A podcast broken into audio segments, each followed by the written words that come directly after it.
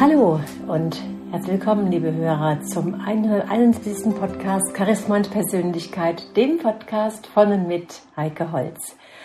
Ja, meine lieben Hörer, heute habe ich was ganz Spannendes für Sie. Und zwar hat ein Rosenheimer Autorenkollege von mir eine ganz wunderbare Kurzgeschichte geschrieben über das innere Kind. Das innere Kind ist ja ein Anteil von uns, den wir manchmal versuchen zu verstecken, nicht wahrhaben wollen, vor dem wir uns auch so ein bisschen fürchten. Und was dann manchmal so aufploppt, wenn Situationen entstehen, in denen wir uns nicht wohlfühlen, aus denen wir flüchten. Ja, und diese Geschichte, die hat mich jetzt selbst so berührt, dass ich mir gedacht habe, dass es bestimmt etwas für sie ist, um mal zu fühlen, wie es Ihnen damit so geht, was das Ganze mit Ihnen macht. Mein inneres Kind. Neugierig und gespannt wie ein schillernder Regenbogen fragt mich Inga, wie viele Besucher waren im Schreibcafé? Ich überlegte nicht lange und gab ihr eine ehrliche Antwort. Wir waren insgesamt zehn Schreibfreudige im Bürgertreff.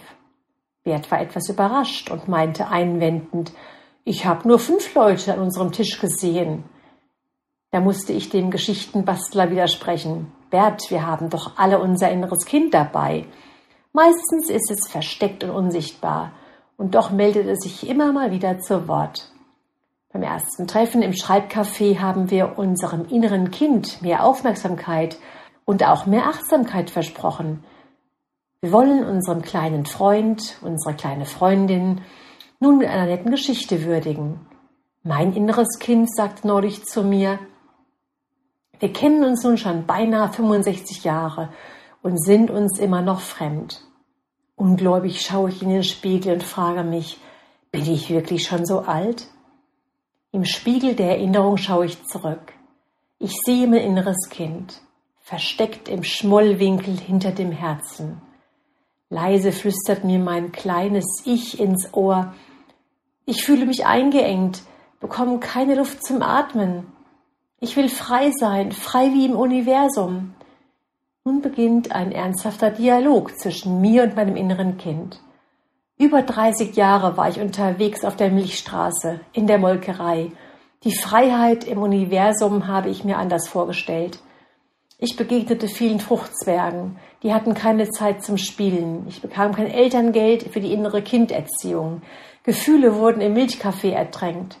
Das Fenster zur Vergangenheit ist nun geschlossen. Mein inneres Kind und ich haben uns in der Gegenwart gefunden. Gemeinsam blicken wir in die Zukunft. Statt Milchkaffee gibt es jetzt das Schreibcafé. Hier können wir spielen, mit Gedanken, mit Gefühlen. Nach Herzenslust schreiben und auch gerne bleiben. Ja, meine lieben Hörer, das innere Kind ist ein psychologisches und therapeutisches Konzept, das maßgeblich von den US-amerikanischen Psychologen John Bradshaw geprägt worden ist. Das innere Kind steht symbolisch für alle im Gehirn gespeicherten Gefühle, Erinnerungen und Erfahrungen aus der Kindheit, wovon die meisten unbewusst sind. Das innere Kind ist eine Metapher dafür, dass jede Psyche stark von der eigenen Kindheit geprägt ist. Es repräsentiert die frühen inneren seelischen Wirklichkeiten, die das Erwachsenendasein stark beeinflussen. Hermann Hesse sagt dazu, du hast deine Kindheit vergessen, aus den Tiefen deiner Seele wirbt sie um dich. Sie wird dich so lange leiden machen, bis du sie erhörst. Ja, und das heißt, meine lieben Hörer, dass wir uns natürlich mit diesem inneren Kind auseinandersetzen dürfen und dass wir unserem inneren Kind, also diese, dieser inneren Stimme auch Gehör schenken dürfen. Wie merken wir, dass wir das innere Kind zu wenig achten? Das ist in dem Moment, wenn sie sich manchmal unzulänglich fühlen, dass sie vielleicht hin und wieder denken, dass sie nicht gut genug sind, dass sie sich manchmal vielleicht alleingelassen oder einsam fühlen und das, selbst wenn sie unter Menschen sind. Dann ist es ziemlich wahrscheinlich, dass in ihnen dieses kleine verletzte innere Kind wohnt, das sich alleingelassen fühlt und manchmal mitunter auch ziemlich verzweifelt ist. Alle Menschen tragen ein inneres Kind in sich, ganz egal wie alt sie sind. Und manche Menschen haben guten Kontakt zum inneren Kind, entweder weil sie schon immer hatten oder eben weil sie es gelernt haben, diesen Kontakt auch wieder herzustellen. Und andere haben ihn aufgrund seelischer Verletzungen und schmerzhafter Erfahrungen in der Vergangenheit abgebrochen. Und je mehr wir unser inneres Kind abgespalten und aus unserem Bewusstsein verbannt haben, desto mehr leiden wir darunter. Also Ziel darf sein, meine lieben Hörer, den Kontakt zum inneren Kind aufzunehmen. Das heißt, häufiger mal hineinzufühlen, zu lauschen, was unser inneres Kind zu sagen hat, was unser inneres Kind gerne tun würde. Also dieser inneren Stimme Gehör schenken. Da gibt es teilweise Meditationen, Traumreisen, da gibt es Achtsamkeitsübungen. Also ja, letztendlich ganz viele verschiedene Methoden und Möglichkeiten, um diesem inneren Kind wieder näher zu kommen. Wichtig ist vielleicht im ersten Schritt, dass wir einfach mal das tun, was wir wirklich tun wollen. Früher als Kind, als kleines Kind, da haben wir auch teilweise stundenlang mit irgendwas gespielt, geträumt, haben mit irgendwas selbstvergessen einfach Zeit verbracht und niemand sagte zu uns, zumindest als wir klein gewesen sind, das darfst du nicht oder ähm, jetzt träum nicht rum oder, oder jetzt musst du jetzt arbeiten oder du musst jetzt die und die Aufgabe erfüllen. Wir durften einfach spielen.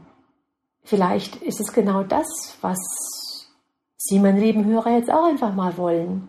Dass Sie einfach mal sich wünschen, wieder spielen zu dürfen, juchzen zu dürfen, wie Sie es als kleines Kind getan haben. Ob das im Winter Schlittenfahren ist oder ob das mit einem Springreif spielen ist oder äh, Seilspringen oder was auch immer. Einfach was total scheinbar Blödsinniges tun und dadurch diesen Kontakt zum inneren Kind herstellen und auch solche Dinge vorrangig aus der Kindheit auch mal wieder ausleben. Ja, und dann macht dieses Erwachsenenleben, was uns manchmal vielleicht auch so ein bisschen auf den Geist geht, was uns einengt, einschränkt, einfach wieder mehr Spaß. Probieren Sie es aus. Und ich bin gespannt auf Ihre Antworten auf kontakt.heikeholz.de. Bis zum nächsten Mal eine wunderbare Zeit. Ihre Heike Holz.